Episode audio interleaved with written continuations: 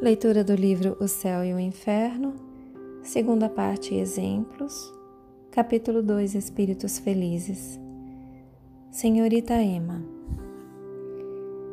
E aqui vem uma nota dizendo que é a senhorita Emma Livry, jovem morta em consequência de um acidente causado pelo fogo e depois de cruéis sofrimentos. Alguém se tinha proposto pedir a sua evocação na Sociedade Espírita de Paris quando ela espontaneamente se apresentou no dia 31 de julho de 1863, pouco tempo depois de sua morte. Abre aspas. Eis-me, pois, ainda no teatro do mundo, eu que me acreditava mergulhada para sempre no meu véu de inocência e de juventude. O fogo da terra me salvou do fogo do inferno. Assim eu pensava em minha fé católica. E se ousasse entrever o esplendor do paraíso, minha alma temente se refugiaria na expiação do purgatório e pediria, sofreria, choraria. Mas quem deu à minha fraqueza a força para suportar as minhas angústias?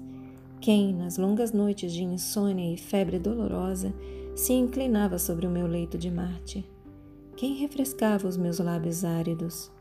Era vós, meu anjo guardião, cuja branca auréola me cercava era vós também, caros espíritos amigos, que vinhais murmurar aos meus ouvidos palavras de esperança e de amor. O ardor que consumia o meu fraco corpo despojou-me do agarramento ao que passa. Também eu morri já vivendo a verdadeira vida. Não conheci a perturbação e entrei serena e recolhida no dia radioso que envolve aqueles que, depois de terem muito sofrido, esperaram um pouco. Minha mãe, minha querida mãe, foi a derradeira vibração terrestre que ressoou em minha alma. Quanto quisera que se tornasse espírita. Destaquei-me da árvore terrestre como um fruto maduro antes do tempo. Não tinha ainda que roçar pelo demônio do orgulho que excita as almas com os infelizes arrastamentos pelos sucessos brilhantes da embriaguez da juventude. Bendigo o ardor, bendigo o sofrimento. Bendigo a prova que era uma expiação. Semelhante a esses fios brancos do outono, flutuo arrastada na corrente luminosa. Não são mais as estrelas de diamante que brilham na minha fronte, mas as estrelas de ouro do bom Deus. Fecha aspas. Assinado Emma. No outro, no outro centro, em, em Havre, o mesmo espírito também espontaneamente deu a comunicação seguinte em 30 de julho de 1863. Abre aspas. Aqueles que sofrem sobre a terra serão recompensados na outra vida. Deus é cheio de justiça e misericórdia para com aqueles que sofrem neste mundo. Concede uma felicidade tão pura, uma felicidade tão perfeita, que não se deveria temer nem os sofrimentos e nem a morte, se fora possível às pobres criaturas humanas sondar os mistérios, os misteriosos desígnios de nosso Criador. Mas a Terra é um lugar de provas frequentemente grandes, frequentemente semeadas de dores bem pungentes. Sede resignados a tudo, se fordes por elas alcançados.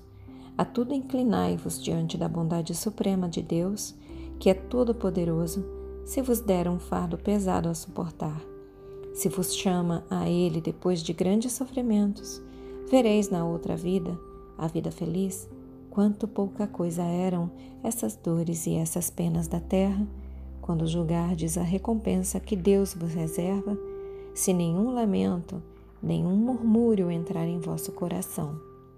Bem jovem deixei a terra. Deus quis me perdoar e me dar a vida daqueles que respeitaram as suas vontades.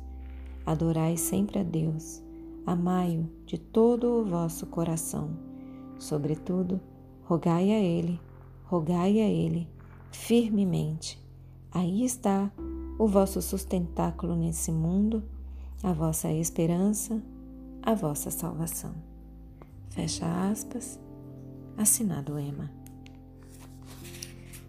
Fechem os olhos. Permitam que essas palavras se aprofundem em vocês. Assumam a intenção de contemplar por mais algum tempo sobre essas palavras. Expressem gratidão aos seus guias, mentores, protetores e anjo guardião. Expressem gratidão a Deus. Agradeçam a si mesmos pela continuidade na leitura. E eu também agradeço a vocês pela oportunidade. Boa noite. Namastê.